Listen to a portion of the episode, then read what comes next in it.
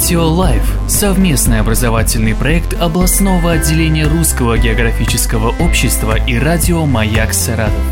У микрофона заведующий кафедрой метеорологии и климатологии СГУ Максим Червяков. Что такое гололед?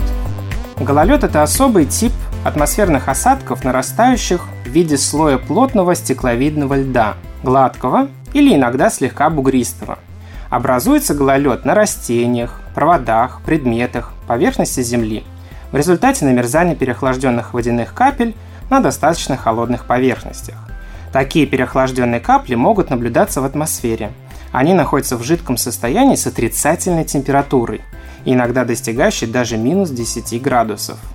Намерзание происходит, как правило, частицами переохлажденной морси или дождя при соприкосновении с поверхностью, имеющей отрицательную температуру.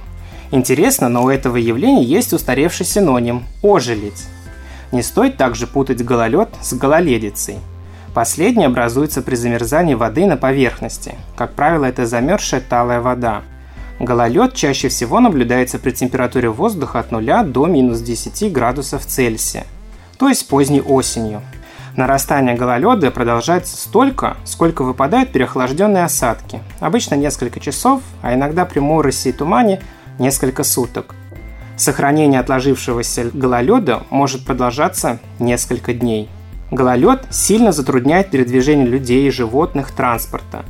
Толщина отложения гололеда обычно небольшая, но в некоторых случаях может достигать одного и даже нескольких сантиметров, что приводит к обрыву проводов и обламыванию ветвей деревьев.